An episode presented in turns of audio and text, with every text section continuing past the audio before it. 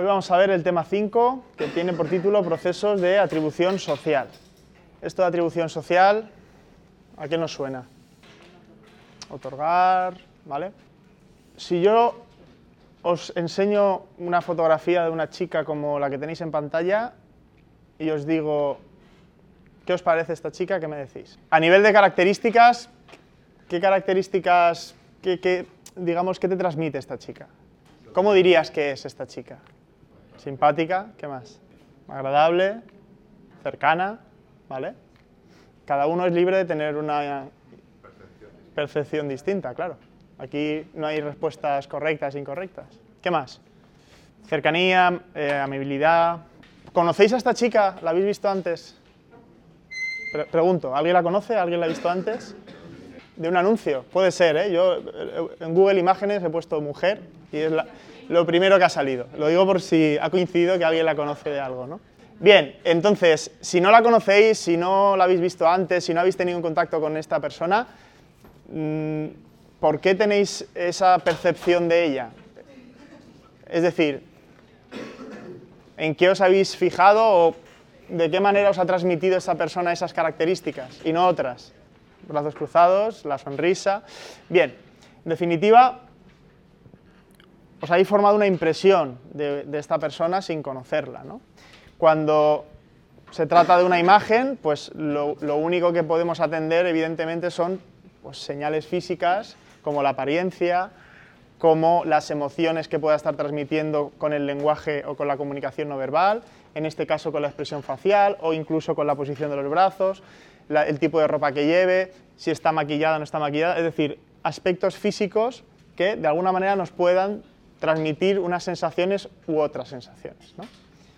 En definitiva, cuando hablamos de formar impresiones, de formarnos una impresión, lo que estamos hablando es de inferir una serie de características a partir de conductas o a partir de atributos que vamos organizando haciendo inferencias hasta formar una imagen coherente. Una impresión coherente. En este caso nos estábamos fijando en atributos físicos, emociones que pudiera estar expresando facialmente, postura, ropa, etc.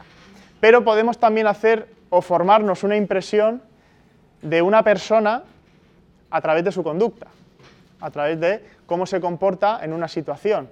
Cuando nos presentan a alguien que no conocemos, nos formamos una impresión de esa persona, ¿verdad?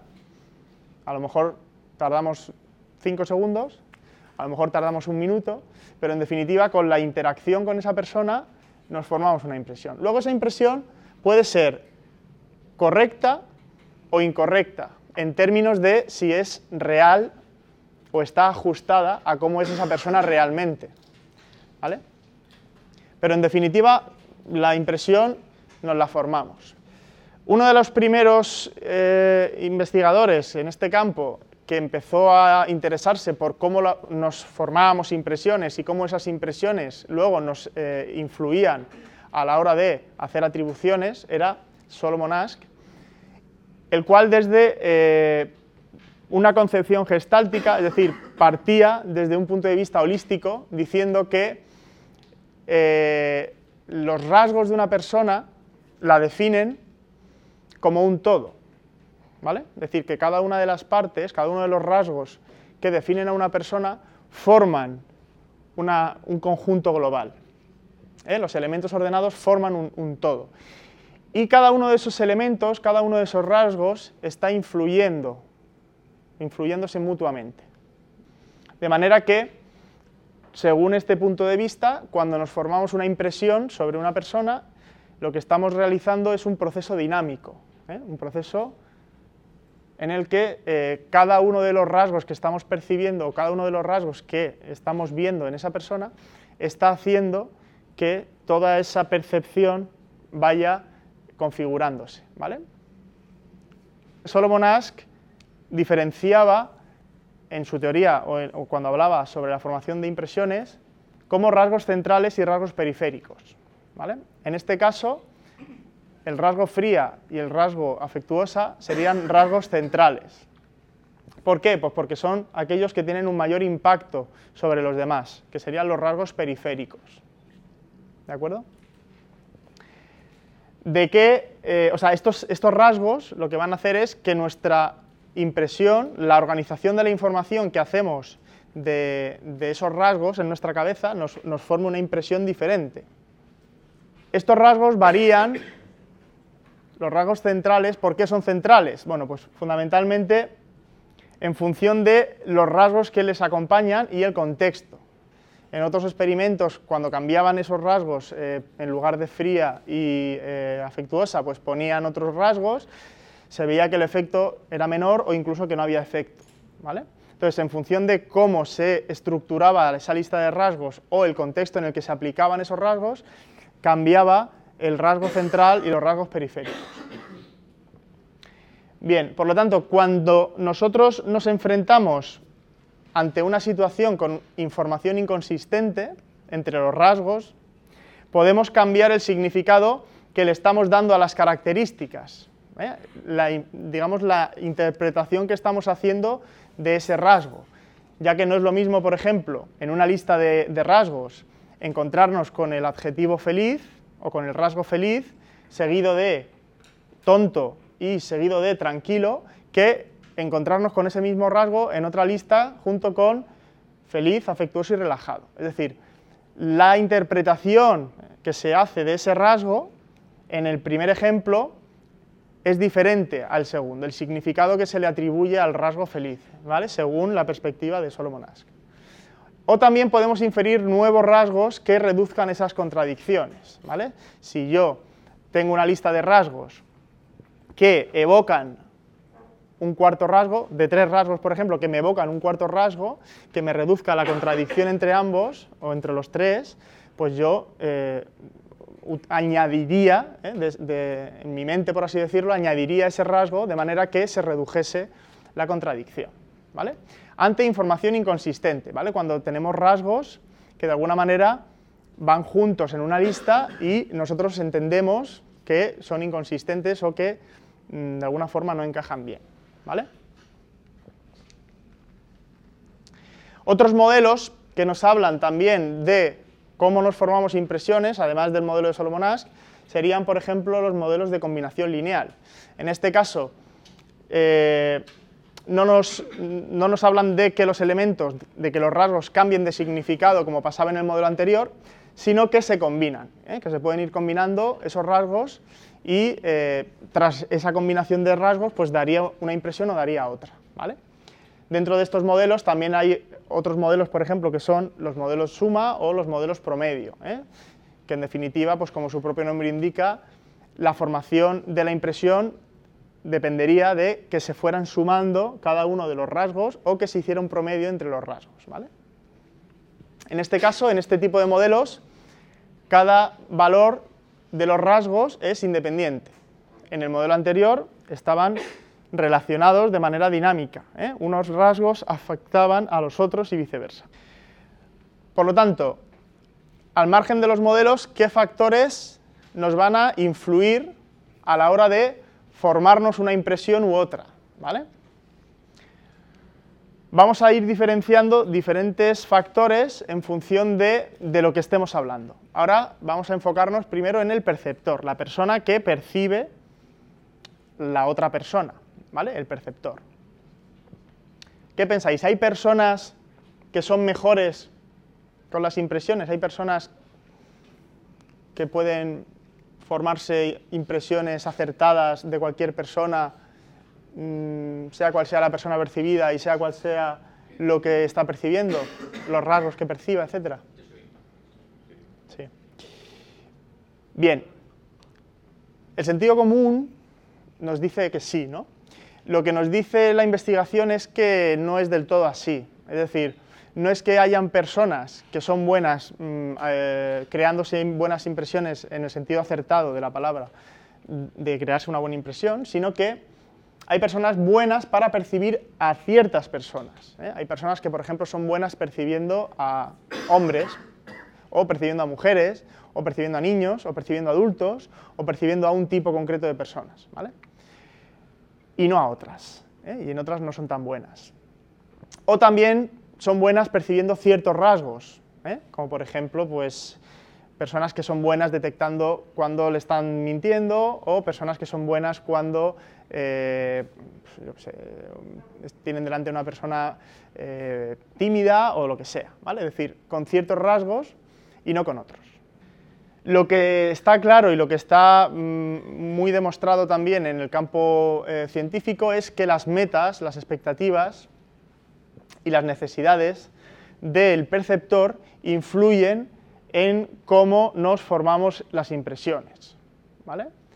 Por ejemplo, hicieron un experimento con niños que eh, eran, eh, digamos, de clases económicas diferentes, había niños ricos y niños pobres, y se les daban una serie de monedas de diferente tamaño, de cartón, que tenían diferente valor. Entonces, los resultados, eh, en resumen, rápidamente venía a decir que los niños pobres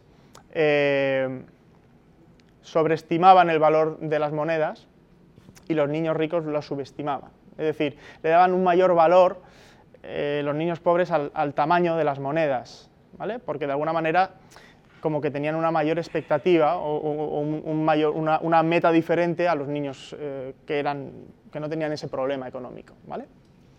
Le daban un mayor valor, por lo tanto. Bien, por lo tanto, la expectativa, eh, la necesidad eh, la meta que nosotros tengamos nos va a influir a la hora de formar una impresión u otra. Esto es importante porque si somos conscientes de cuáles son todas esas metas, todas esas expectativas que cada uno de nosotros puede tener, estamos hasta cierto punto eh, vacunados, entre comillas, a la hora de percibir adecuadamente las situaciones. Luego veremos diferentes modelos de atribución social y cómo podemos cometer algunos errores a la hora de percibir determinadas personas en determinadas situaciones. Entonces, eso en vuestro caso es especialmente importante también, ¿vale? Porque vosotros el día de mañana trabajaréis eh, de algún modo relacionados con, eh, pues, con el mundo del derecho, ¿no? Pues habrá quien sea abogado eh, civil, habrá quien sea penal, habrá quien sea pues, quien trabaje pues, de otro tipo, ¿no? Pero bueno, aquellos que de alguna manera estéis involucrados en la defensa de una persona eh, pues que haya podido una, realizar una conducta y que esa conducta tenga una consecuencia eh, negativa, el ser conscientes de los sesgos que puede tener tanto vosotros como profesionales como el jurado como mm, los jueces, como mm, los testigos o cualquier persona involucrada en esa situación, pues es importante conocer el proceso por el cual las personas se forman las impresiones y atribuyen las causas de la conducta de la gente. ¿vale? eso es lo que vamos a intentar eh, vislumbrar hoy con este tema.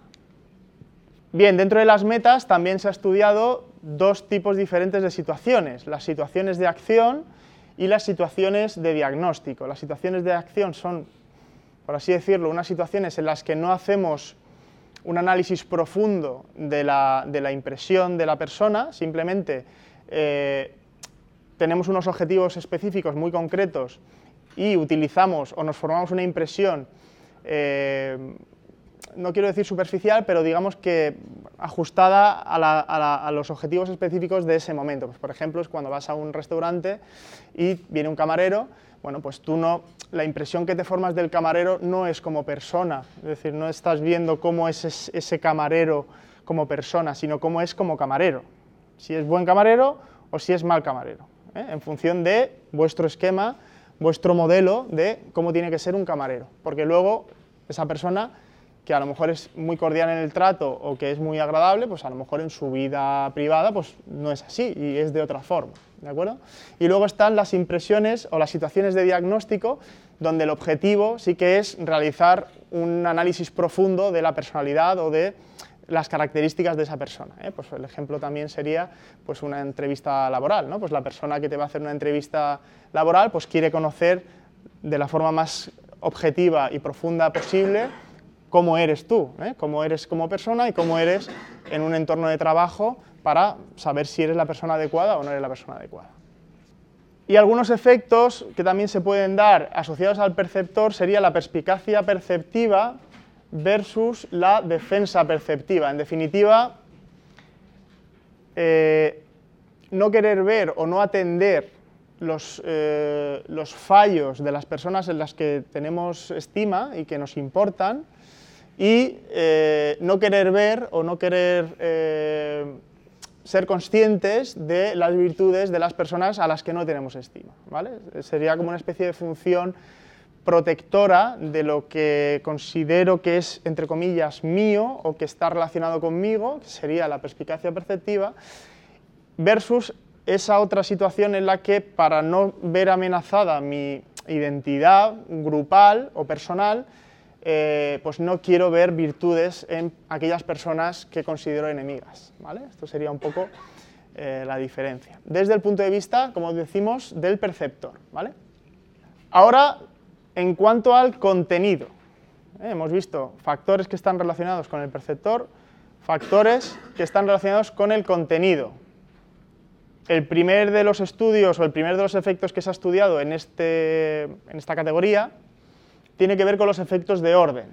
Efectos de orden quiere decir cómo se presentan los elementos informativos o los rasgos.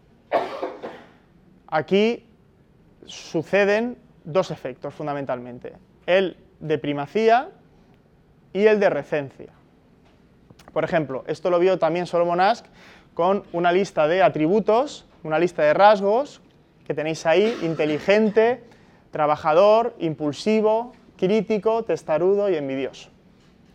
Entonces lo que comprobó es que cuando se presentaban estos atributos, estos rasgos en este orden, es decir, poniendo primero los rasgos positivos, inteligente, trabajador, y después los rasgos más negativos, impulsivo, crítico, testarudo, envidioso, el efecto de los primeros influía sobre los que iban detrás. De manera que si cambiaba el orden y en lugar de poner primero inteligente y trabajador ponía envidioso, testarudo y luego ponía el resto, la impresión que se formaba la gente era diferente. ¿Vale? Entonces el efecto de los primeros tenía influencia sobre el resto de rasgos. ¿Vale? Esto es muy importante también, si lo pensáis, el cómo nosotros en un primer momento nos podamos definir, ¿eh? si os piden una definición de vosotros cómo os consideráis, pues si decís primero la información más positiva, eso luego pues tendrá un efecto mm, más positivo sobre el resto, ¿vale? De hecho es más potente el efecto de primacía que el efecto de recencia, ¿vale? Que el efecto de recencia sería en lugar de los primeros los últimos, ¿vale? Pero tiene menos efecto pues precisamente porque al ser los últimos pues hay veces que la gente pues al final pues no está tan atenta o a lo mejor por cansancio no le presta tanta atención o piensa que por estar al final son menos importantes, entonces no se le da ese valor, ¿vale? Otros aspectos relacionados con el contenido es la valencia de la información, si es información positiva o si es información negativa los elementos negativos tienen más peso en la, formación de la impresión. De ahí ese dicho popular que eh, no hay segundas... ¿Cómo? No hay segundas oportunidades para una primera mala impresión. Exacto. ¿eh? No hay segundas oportunidades para una primera mala impresión. que viene a decir un poco que si das una primera mala impresión va a ser muy difícil modificar esa primera mala impresión. ¿vale? Es muy difícil cambiar una primera mala impresión por una buena impresión y es muy fácil cambiar una primera buena impresión por una mala impresión. ¿Vale? Y si no, pensar vosotros y vosotras en cualquier persona que de primeras os haya entrado mal por el ojo, luego lo que habéis tardado, si es que ha cambiado la percepción y la impresión de esa persona. Y al revés, personas que a lo mejor de primeras os han entrado muy bien y de repente os han pegado una puñalada por la espalda o de repente os habéis visto en una situación que ha aflorado cualquier otro rasgo que no habíais percibido y entonces cambia la, la impresión sobre esa persona. ¿vale? Otros aspectos relacionados con el contenido sería la información única y la información redundante. La información que es única, la información que eh, no se repite, tiene un impacto más poderoso sobre la impresión, ¿vale? sobre la formación de la impresión. Y el carácter ambiguo de la información. Un rasgo que nosotros percibamos de forma ambigua va a tener un menor impacto sobre la formación que un rasgo que percibamos de forma clara la visibilidad del rasgo también va a afectarnos. ¿vale? Eh, un rasgo que de alguna forma sea más visible, sea más saliente, va a tener mayor efecto que uno que sea menos visible. ¿De acuerdo? Otro aspecto que va a influir es los indicios que necesitemos para afirmar el rasgo. Habrán rasgos de los que necesitemos más información, más rasgos complementarios o más información complementaria para reafirmar ese rasgo, y habrán otros que no, que directamente sean mucho más fáciles de mm, afirmar o de reafirmar. ¿vale? Y también el grado de concreción. ¿eh? Los rasgos que son más concretos van a ser más eh, influyentes sobre la percepción de esa persona, sobre la formación de la impresión de esa persona. ¿De acuerdo? Bien, eso en cuanto a los factores que nos van a estar influyendo a la hora de formarnos una impresión sobre alguien. El siguiente paso dentro del estudio de las impresiones y la percepción social sería hablar de atribución social. ¿Qué es atribución social? Como decíamos al principio, atribuir algo es hacer hasta cierto punto una inferencia, ¿vale? En este caso, inferencias sobre las causas de la conducta de las personas. Es importante entender que no necesariamente tienen que ser causas reales, sino que es mi opinión, mi valoración, mi creencia, mi suposición sobre la causa real sobre la causa que ha originado esa conducta. Pero no necesariamente tiene que ser esa realmente la causa.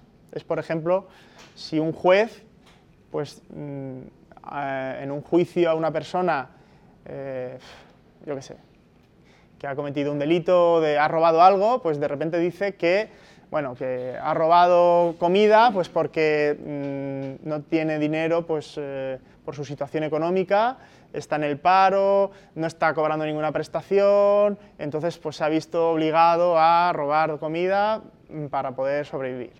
Esa es la opinión del juez, pero no necesariamente tiene que ser la realidad, la causa real de por qué esa persona ha hecho eso. A lo mejor es porque vio la oportunidad de robar y robó simplemente por el mero hecho de que pues es cleptómana, yo qué sé, por poneros un ejemplo, ¿vale? Pero eh, la atribución que haga esa persona sí que tiene efectos reales sí que tiene consecuencias reales, ¿vale? Porque claro, si un juez en este caso, en este ejemplo que os he puesto, hace esa atribución, pues la consecuencia es pues, que te libras de la, de la multa o de la pena o lo que sea. Pero podría ser al revés también. Si haces una mala atribución a las causas de la conducta de alguien y, luego vas y le condenas por algo que a lo mejor eh, no es lo que tú has pensado, no es la atribución que tú has hecho. ¿Me explico? De ahí que sea importante conocer cómo funciona esto, de qué manera podemos estar procesando toda esa información vosotros como abogados o, como hemos dicho antes, pues, personas que puedan estar implicadas en un proceso, como pueden ser jueces, como pueden ser acusados o como pueden ser eh, eh, jurados. La primera persona que empezó eh, a introducir un poco el concepto de la atribución social o la atribución directamente en el mundo de la psicología social fue Heider, diciendo que de alguna forma intentamos darle sentido al mundo en el que vivimos, eh, las personas con las que nos relacionamos, buscando elementos invariantes, elementos que podamos identificar en situaciones concretas y que eso nos sirva para tener una referencia eh, ante esa situación y poder predecir conductas eh, futuras, cómo se puede comportar una persona en una situación parecida o cómo se pueden comportar otras personas. En definitiva, tener cierto control sobre las relaciones sociales. Heidegger también empezaba a diferenciar entre causas internas o causas personales y causas externas o situacionales. Es decir, que la gente hiciera algo por sus características personales, él es así y por eso ha hecho esa conducta, o que la gente hiciera algo por causas externas, es que la situación le ha obligado a hacer eso. ¿Vale? Entonces empezaba a diferenciar entre interno y externo. Y en definitiva decía que la conducta es más que el campo, ¿eh? o que la conducta de alguna forma se comía al campo. Explicamos una conducta dando más importancia a las causas personales. Tendemos, a veces sin ser consciente de que estamos eh, cometiendo ese error, porque esto es un error, es un tipo de sesgo que veremos más adelante, tendemos a atribuir las causas de la conducta de la gente más a sus causas internas, a sus causas personales, más que a las situacionales, más que a las ambientales. ¿Vale? Es decir, que si vemos que alguien ha hecho algo, tendemos a pensar que lo ha hecho porque él es así, por eso lo ha hecho, más que intentar analizar información del contexto, información de la situación y pensar que a lo mejor no ha sido por cuestiones internas o personales, sino que ha sido por cuestiones situacionales. Otra de las teorías que nos hablan sobre la atribución social es la teoría de la inferencia o de las inferencias correspondientes de Johnny Davis, que eh, viene a explicarnos cuándo es más probable que la conducta que estamos observando sea interna o la atribuyamos a causas internas o disposicionales. Es decir, cómo utilizamos la conducta de los demás como base para inferir sus características personales. Yo veo que alguien hace algo y en base a lo que está haciendo, la conducta que ha realizado, yo infiero que esa persona tiene unas características personales y no otras. Para hacer esa atribución, según esta teoría, se tienen que cumplir tres condiciones. Primero, la persona que está observando la conducta, el perceptor, tiene que decidir si la persona que ha realizado la conducta tenía libertad para hacer la conducta, lo había hecho de forma libre, no había sido coaccionada para hacerlo, capacidad para hacer la conducta, y si conocía los efectos de la conducta. Por ejemplo, pues si, un niño de repente mm, se cuela en el coche de su padre que tiene las llaves puestas y sin darse cuenta acciona el volante y atropella a una persona, ese niño tenía capacidad para hacer la conducta, tenía libertad para hacer la conducta, es consciente de las consecuencias que tenía para, alguien el subirse en el coche y, y, ponerse a jugar, pues seguramente no. ¿vale? Entonces, según esta teoría, pues no atribuiríamos la conducta de ese niño a sus características personales. No diríamos que lo ha hecho porque mm, quería hacerlo o porque realmente es un asesino, ¿vale? Sino porque no sabía lo que estaba haciendo, no sabía las consecuencias que podía tener, etc. La segunda condición es comparar, el segundo paso sería comparar las consecuencias que tiene la conducta con otras que podría haber tenido, con otras que podría haber realizado. Entonces, aquellas consecuencias específicas, que también se conocen como efectos no comunes, bueno, la flecha se ha movido, ¿eh? la flecha sería menos consecuencias específicas, ¿eh? cuanto menos consecuencias específicas o cuanto menos efectos no comunes hay, más fácil sería realizar la inferencia. ¿Vale? Por ejemplo, es si una persona, eh, pues yo qué sé, elige mm, cursar una carrera porque le va a proporcionar en el futuro buenos ingresos, porque tiene muchas salidas y porque le permite viajar, en comparación con otra carrera que le va a, dar muchos ingresos y eh,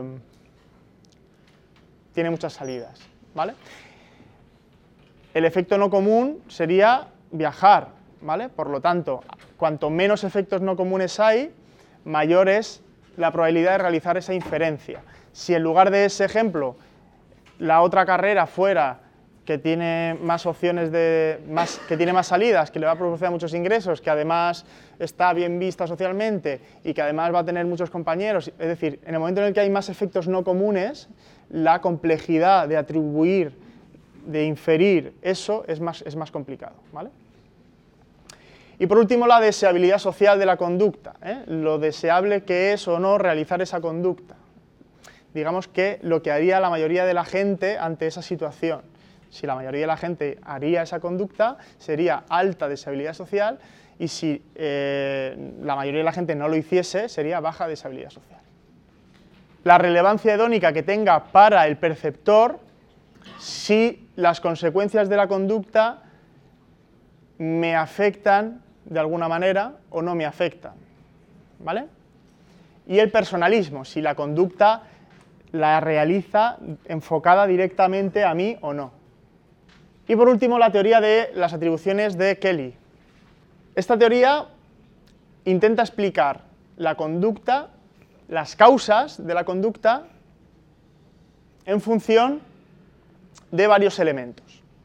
Según cómo se combinen esos elementos en una situación determinada, la persona que está percibiendo esa conducta o que ha percibido esa conducta atribuirá las causas de la misma a la persona, al estímulo o a las circunstancias. Vamos a ir viendo cómo se van combinando esos elementos. ¿Qué elementos? Estos que tenéis ahí. Para ver por qué se comporta la gente como se comporta, nos centramos en tres dimensiones. El consenso, la consistencia y la distintividad. ¿Vale? En función de si en una situación determinada el consenso es alto o bajo, la distintividad es alta o baja y la consistencia es alta o baja, la persona que percibe esa situación, el perceptor, atribuirá las causas de la conducta o a la persona, o al estímulo, o a las circunstancias. ¿Qué es consenso? ¿Qué es consistencia y qué es distintividad? Claro, si no, no lo vamos a entender. Consenso, cómo se han comportado otras personas en esa situación. ¿Vale? Consistencia, cómo se ha comportado la persona, objeto de la conducta, la que está realizando la conducta, en esa situación otras veces. ¿Vale? Distintividad, cómo se ha comportado la persona en otras situaciones similares. Vamos a verlo con un ejemplo y seguro que lo veis más claro. Bien, Paco le ha gritado a Antonio en el trabajo. ¿De acuerdo? Estamos en el trabajo y de repente vemos que Paco, un compañero, le está gritando a otro compañero que se llama Antonio en el trabajo. Entonces nosotros vemos esa escena y tenemos que atribuir o a la persona, o al estímulo, o a las circunstancias la conducta que ha tenido Paco. ¿Qué sería atribuir las causas de la conducta a la persona? Sería decir, bueno, Paco le ha gritado porque Paco es agresivo y Paco grita. Eso sería atribuirlo a la persona. ¿Qué sería atribuirlo al estímulo? Antonio ha provocado a Paco y por eso le ha gritado. En este caso el estímulo sería Antonio. ¿Qué sería atribuir las causas de la conducta a las circunstancias? Las circunstancias sería, por ejemplo, decir, bueno, pues a lo mejor es que Paco está muy estresado tiene un mal día, lleva mucha carga de trabajo, mm, está con un proyecto y se, le eh, acaba el tiempo y entonces por eso le ha gritado. Aquí, en el estímulo, tendría la culpa Antonio. Pero estas serían las tres posibles atribuciones. Ahora vamos a ver cómo haríamos esa atribución. En función de los elementos que hemos visto antes, consenso, distintividad y consistencia, en función de cómo nosotros procesemos esa información, haremos una atribución a la persona, al estímulo o a las circunstancias. Vamos a verlo. Consenso alto. ¿Qué sería consenso alto? Que muchas personas le han gritado a Antonio. ¿Vale? Antonio es una persona a la que normalmente la gente le grita. ¿Vale? ¿Qué sería, qué sería consistencia alta? Paco le ha gritado a Antonio otras veces. No es la primera vez que esto pasa. ¿Vale? ¿Y qué sería distintividad alta? Paco solo le ha gritado a Antonio, nunca ha gritado a ningún otro compañero, solo le ha gritado a Antonio. Bajo sería el contrario, ¿vale? Consenso bajo sería que nadie le ha gritado a Antonio, consistencia baja sería que Paco no le ha gritado a Antonio otras veces, distintividad baja sería que, además de Antonio, le ha gritado a más gente. Y aquí es donde viene la pregunta. Si tenemos alto consenso, consenso alto, si tenemos distintividad alta y si tenemos consistencia alta, ¿a qué atribuiremos la conducta? ¿A la persona, al estímulo o a las circunstancias? Por lo tanto, atribución al estímulo. Bien, ¿qué pasaría si tuviéramos consenso bajo, distintividad baja y consistencia alta? ¿Atribuiríamos la conducta a las consecuencias o atribuiríamos la conducta a la persona? Porque al estímulo ya no podemos. Persona, ¿vale? Y la última situación sería consenso, consenso bajo, distintividad alta y consistencia baja. Y aquí sería atribución a las circunstancias.